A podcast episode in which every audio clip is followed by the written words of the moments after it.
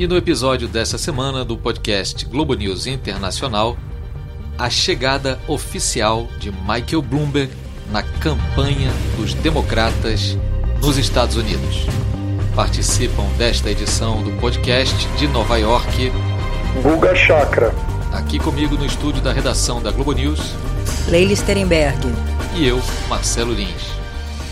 Pois então, pessoal, depois de muita expectativa, depois de ser apontado como o homem que poderia unir o Partido Democrata e garantir um candidato a candidato realmente forte para enfrentar Donald Trump na eleição de novembro, o ex-prefeito de Nova York, multibilionário Michael Bloomberg, finalmente fez sua estreia em carne e osso e não apenas em comerciais comprados na TV americana na campanha democrata num debate realizado em Las Vegas.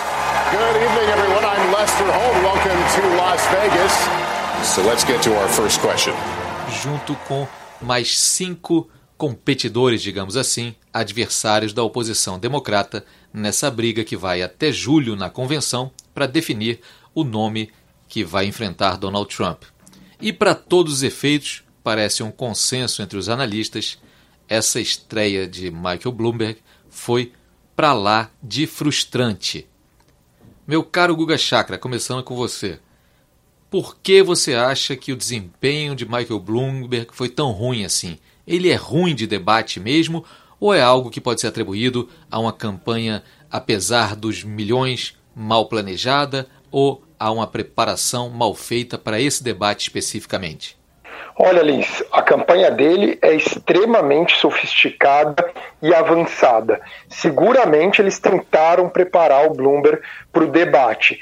Ele simplesmente é péssimo, não diria ruim, é péssimo em debate, pelo menos foi essa a imagem que passou ontem em Nevada. Ele não tem carisma nenhum, ele é zero de carisma, concorde ou discorde das ideias dele. Por exemplo, o Donald Trump é uma pessoa carismática, o Bill Clinton era carismático, o Barack Obama é carismático. O Bloomberg, em hipótese alguma, tem carisma. Em segundo lugar, ele é arrogante ele demonstra arrogância e falta de empatia com o eleitor quando ele está ali no debate. Parece que ele fica na posição do bilionário, ele não consegue é, é, interagir com o eleitor, com os outros candidatos, ele fica uma figura. É, alguns momentos assim, é, não só arrogante, até agressivo, ele demonstra enorme insegurança para dar as respostas, não domina os assuntos. Não é apenas que o Bloomberg não tenha carisma,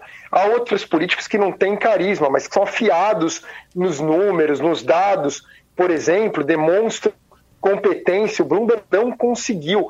Ele era óbvio que fariam as perguntas, e Leila, sobre a questão do stop and frisk, parar e revistar, que era uma política de segurança do Michael Bloomberg aqui em Nova York, que era considerada discriminatória. Ele não soube responder a essa pergunta.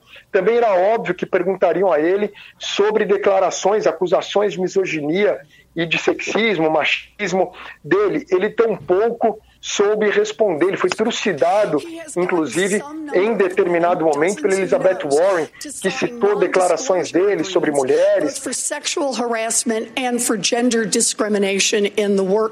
sobre lésbicas. Assim, ele estava completamente perdido. E não é que ele é teflon, como Trump, por exemplo. É, o Trump também nos debates sofria esses ataques, mas ele conseguia sair por cima, falava algum absurdo, sempre com enorme segurança, às vezes até senso de humor. None of them accused me of doing anything other than maybe they didn't like the joke I told.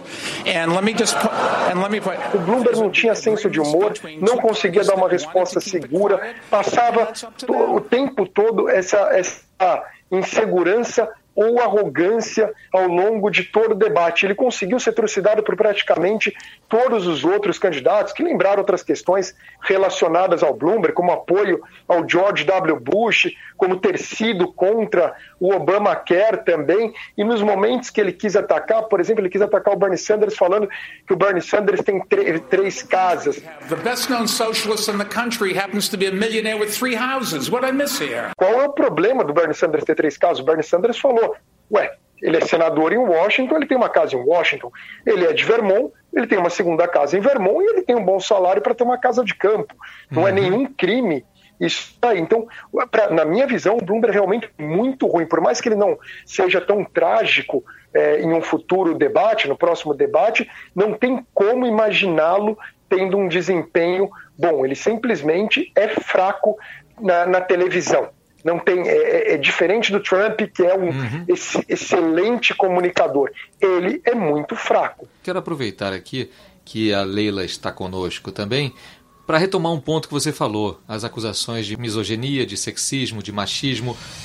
Warren também atacou Bloomberg por causa de um histórico de assédio moral. Estamos concorrendo com um bilionário que chama mulheres de gordas e de lésbicas com cara de cavalo. E não estou falando de Trump.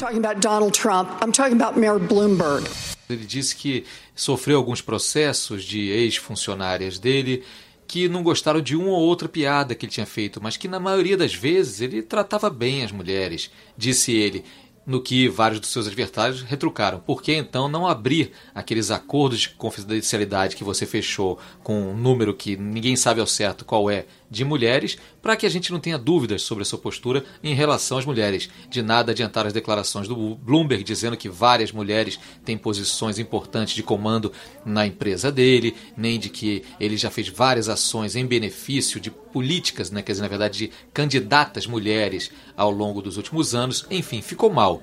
E eu queria saber com a Leila Strenberg da experiência dela no dia a dia, saindo um pouquinho desse universo aqui de é, análise jornalística por simples, para análise de uma mulher que já trabalhou para Michael Bloomberg. Leila Strenberg.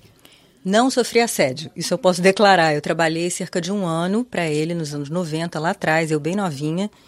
E comigo ele foi simpático, foi respeitoso, inclusive me perguntou se deveria, na televisão que ele estava prestes a abrir no Brasil, usar coisas escritas em espanhol, se faria sentido. E eu disse não, não faça isso, porque não vai fazer sentido, nós falamos outra língua que é o português.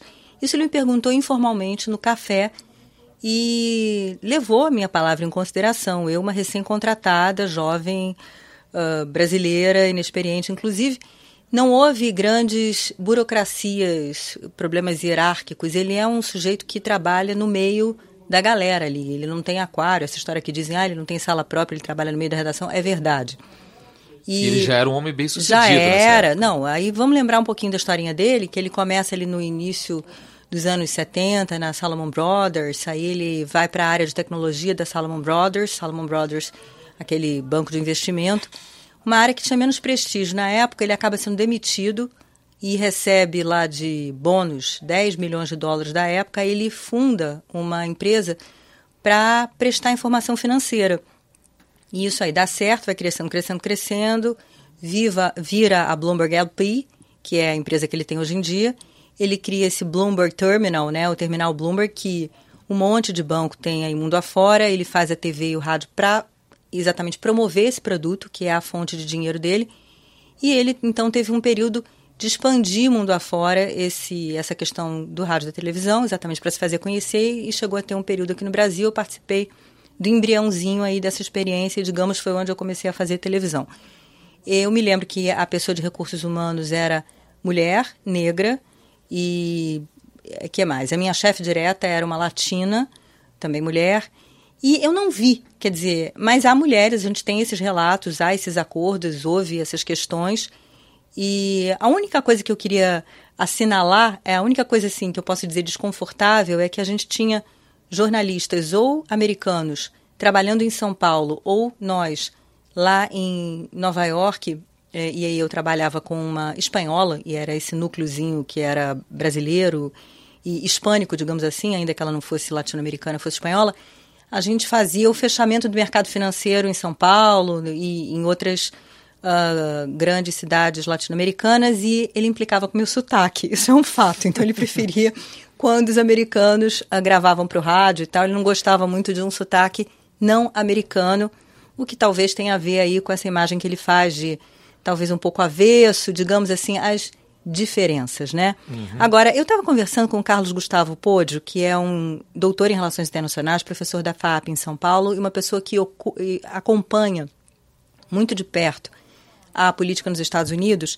E ele disse que essa questão da acusação de assédio, do sexismo do Bloomberg, machismo e tal, isso cola, na opinião dele, numa parcela do eleitorado, uma parcela mais educada, uma parcela de um poder aquisitivo mais alto, mas que tem um americano médio ali que não está muito preocupado com isso se tiver que escolher entre Bloomberg e o Sanders, eventualmente, ou entre Bloomberg e Trump.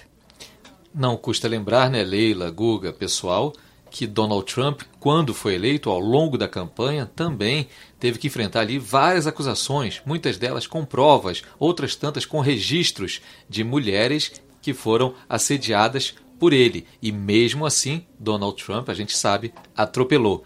A outra informação é que esse serviço do Bloomberg deu tão certo, fez dele esse multibilionário, que hoje em dia ele tem uma fortuna estimada em mais ou menos 61 bilhões é, de quase dólares. Quase 62 né? bilhões de dólares, exatamente. De acordo com as revistas especializadas, ele é o 12 homem mais rico do mundo, nono homem mais rico, segundo a Forbes, né, dos Estados Unidos, o que não é pouca coisa. Vamos ouvir o que disse o Pódio sobre o debate de ontem, já que a gente falou de Donald Trump. Olha, eu acredito que se houve um vencedor no debate da noite passada, esse vencedor foi Donald Trump. O que nós vimos foi uma disputa quase fratricida no Partido Democrata. Foi o debate mais violento dessa temporada, com ataques mútuos uh, e, particularmente, mirando no Mike Bloomberg. Né? O que eu acho que tende a indicar que se o Bloomberg for nomeado se acabar o Bloomberg sendo nomeado pelo Partido Democrata, nós estaremos diante de uma verdadeira guerra civil no Partido Democrata, dado que dificilmente os eleitores do Sanders vão aceitar esse resultado. Isso vai ser ainda mais verdade se o Sanders for conseguindo delegados ao longo das primárias e chegar na, conven na convenção sem ter a maioria absoluta dos delegados, ou seja, 50% mais um, mas ter mais delegados do que os outros candidatos. Então, corremos o risco de ter um processo de fragmentação muito forte no Partido Democrata. Acho que isso ficou claro pelo debate. Se tem uma coisa que o debate ontem, ontem deixou claro, é isso é, um processo de fragmentação muito evidente no Partido Democrata, que evidentemente tende a favorecer o Donald Trump, que, por outro lado, tem o seu Partido Republicano muito unido em torno da sua candidatura. Então, uh, independente de quem tenha ido bem ou mal no debate da noite passada, eu acho que deixou muito claro que o caminho do Trump para a reeleição está facilitado. Tá aí então, professor Pódio, dando a sua avaliação a partir desse debate. Agora, Guga, é, faz sentido isso. Enquanto houver essas divisões profundas, enquanto mais elas se aprofundarem, mais Donald Trump vence. Ao mesmo tempo, dá para dizer que teve gente ali entre os democratas, os pré-candidatos, que também teve o seu quinhão de vitória, porque se a gente for lembrar, falávamos todos até bem poucos dias atrás do fracasso do início da campanha de Joe Biden, das dúvidas sobre o futuro da Elizabeth Warren, até da Klobuchar também e do Buttigieg aparecendo ali como sendo uma figura surpreendente pelo bom desempenho. Você diria que entre os democratas, já que o Sanders eu diria que teve até uma postura mais comedida nesse debate de Las Vegas, quem você achou que pode ter ganho ali algum terreno ou algum fôlego para continuar nessa corrida? Olha, Lindsay, eu não acho que a divisão necessariamente seja fatal para o Partido Democrata. O Al Gore em 2000 e o Kerry em 2004 ganharam com facilidade as primárias, aliás, em 2000 nem teve, e os dois foram derrotados na eleição pelo Bush. O Bush, que em 2000 teve a guerra fratricida contra o John McCain nas primárias, as primárias do ano 2000.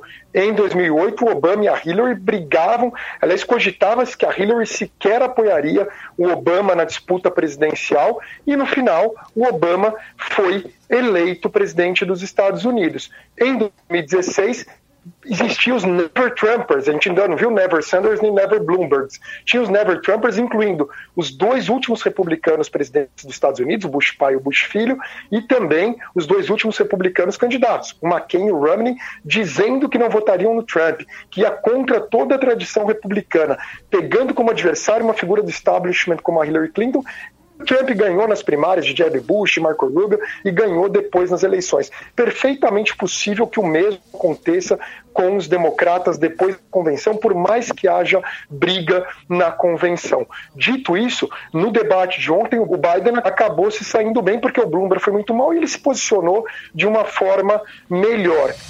Depois do desempenho considerado desastroso no debate, as chances de Michael Bloomberg ser escolhido o candidato do partido caíram nove pontos nas bolsas de apostas. O Pete Buttigieg, por outro lado, ele saiu bem, só que teve um momento ali com a Klobuchar tem gente que diz que ele saiu vencedor, mas tem muitas pessoas, especialmente algumas colunistas mulheres, frisaram isso, que ele passou uma certa arrogância e deselegância na forma que ele tratou a Klobuchar, que foi muito autêntica ao assumir o erro em relação a não saber o nome do presidente do México. Então, eu diria que é um pouco relativo. A Elizabeth Warren foi muito agressiva, foi o que ela é. Eu só não sei se isso vai ter efeito em crescimento nas pesquisas, é difícil saber. O Bernie Sanders entrou ali como líder e deve ter saído como líder, agradou a base dele, que é o que interessa basicamente a ele.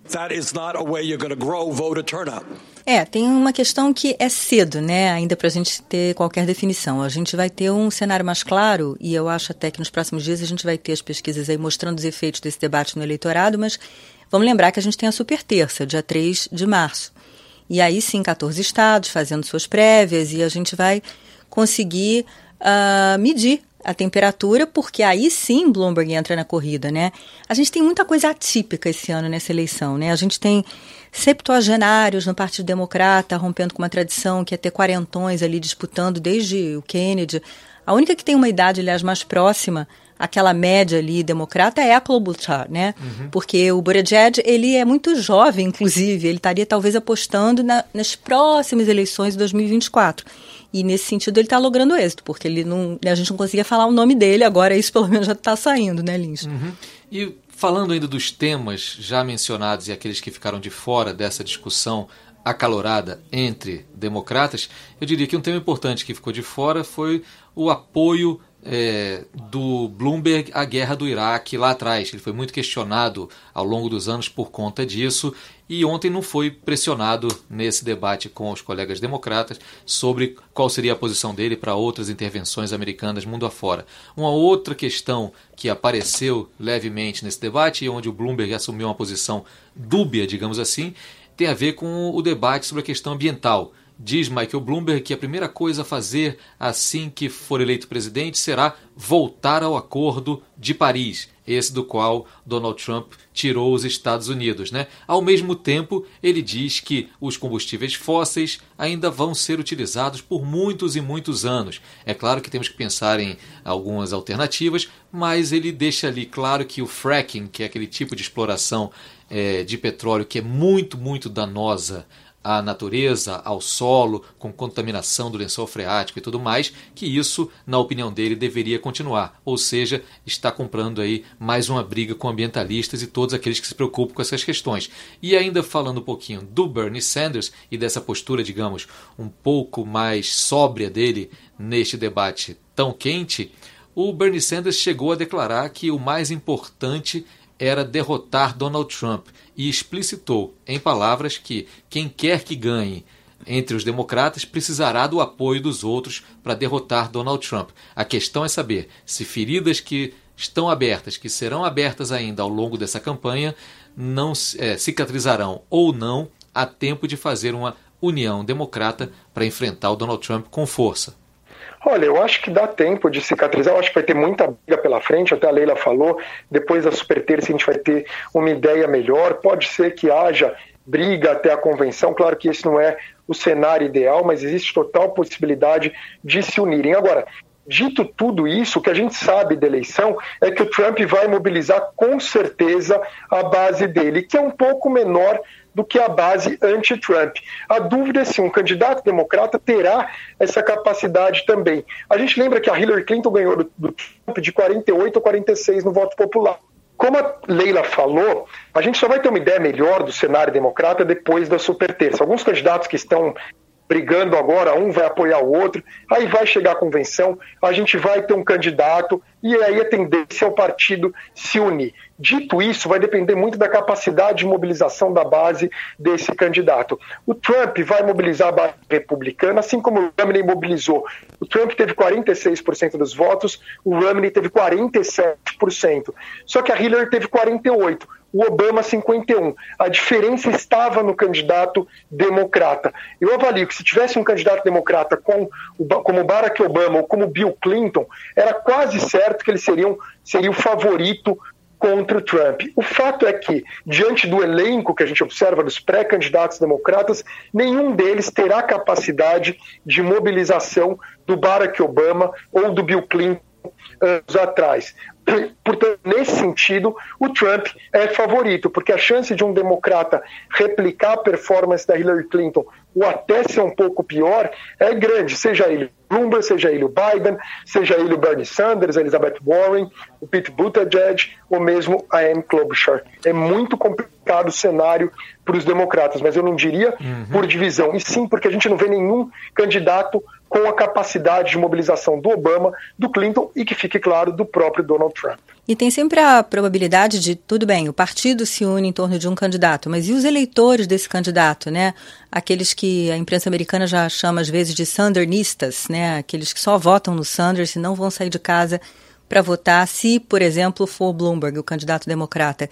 E onde estão esses candidatos? Eles, eles estariam, por exemplo, nos swing, swing, é, é, swing districts, porque você tem, você tem os, os, swing states e swing districts, que fazem os swing states, né? Aqueles, uhum. Em Iowa, por exemplo, tem uh, distrito que vota para lá, vota para cá, e, e, neles que a gente tem que ficar de olho. E tem várias é, coisas que podem acontecer. Por exemplo, o partido, digamos, nomear Bloomberg e Sanders sair como independente. Isso, é, não descartemos essa possibilidade. Então, muitas possibilidades sobre a mesa e claro que Bloomberg está gastando uma grana, como a gente disse, centenas de milhões de dólares nessa história toda, tirando partido, por exemplo, ele tem uma super bandeira que é o trabalho filantrópico dele, que não é de se jogar fora. Como a gente estava dizendo no início, ele vem até bancando campanhas, elegeu várias deputadas democratas nas últimas eleições de meio de mandato.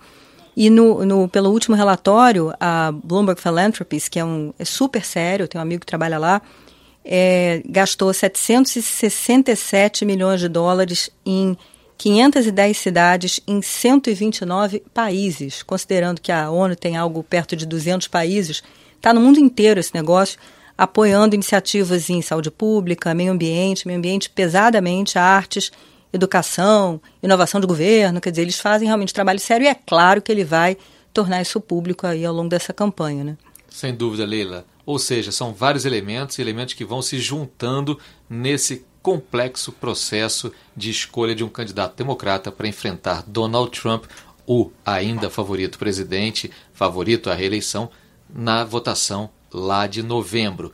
Trump que usou muito bem essa história de mapear aonde estão os eleitores, de saber quais são esses tais desses swinging districts para além dos swinging states, quais são os distritos eleitorais que votam tanto para lá quanto para cá e que podem ser atraídos por qualquer candidato. Isso Trump fez muito bem. Será que os milhões de Michael Bloomberg serão suficientes para fazer esse mesmo mapeamento? A gente sabe que nas últimas horas e nos próximos dias ele já intensificou e vai intensificar muito mais o trabalho de angariar apoio pela internet está disparando milhares e milhares de mensagens pela internet, já contratou empresas para isso e vamos ver também o efeito nos próximos dias. Nós já estamos nos encaminhando para os finalmente aqui do nosso podcast Globo News Internacional, mas antes de terminar, duas coisinhas importantes. Primeiro, o agradecimento àqueles cuja voz não aparece aqui, mas que são fundamentais para que esse podcast vá ao ar e você esteja ouvindo agora aí a Danusa Matiasi, nossa editora, e o Lúcio Neves também, o editor que vai ficar nas carrapetas na ilha de edição para acertar as besteiras que eventualmente tivermos falado aqui. A gente agradece também, claro, a você que acompanha esse podcast semanalmente, um episódio novo. E antes de terminar mesmo, aquela hora das dicas, dicas culturais que já viraram uma tradição no nosso podcast. Guga Chakra, você teria uma dica para os nossos ouvintes aí sobre processo eleitoral americano, geopolítica, forças sendo medidas na política? Pode ser livro, filme, música, o que você quiser?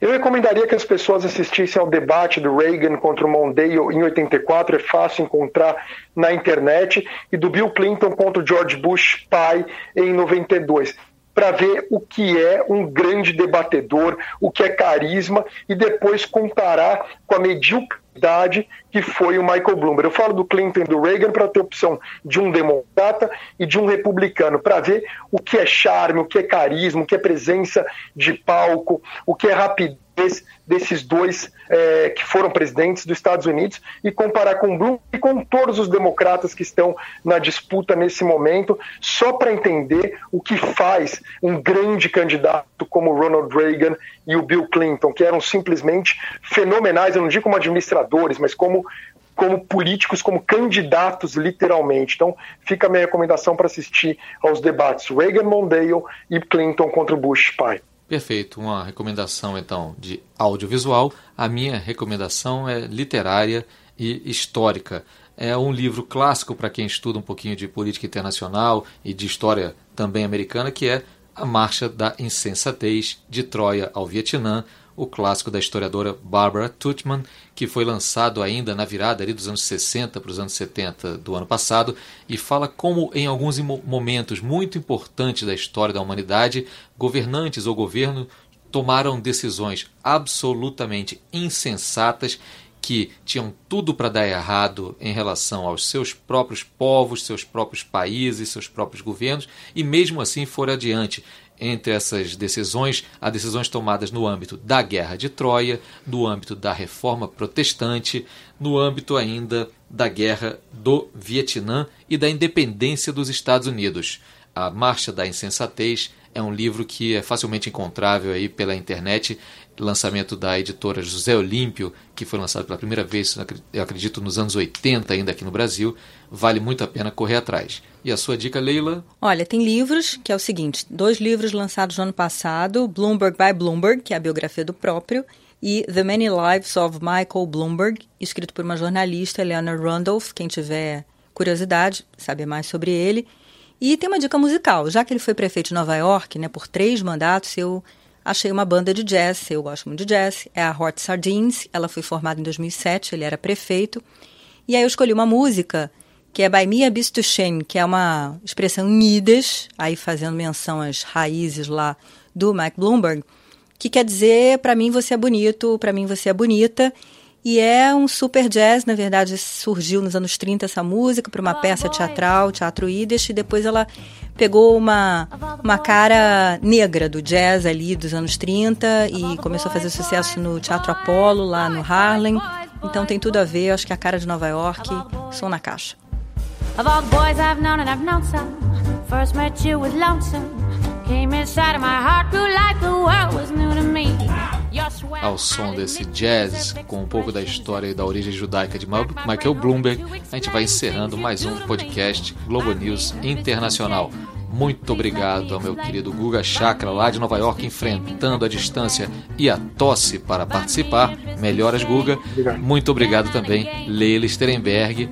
E obrigado a você que nos acompanhou até aqui e até a semana que vem. É isso aí, até semana que vem, galera. Wonderful you are, I try to explain. By mere Mr. Shane, so kiss me, so you'll understand.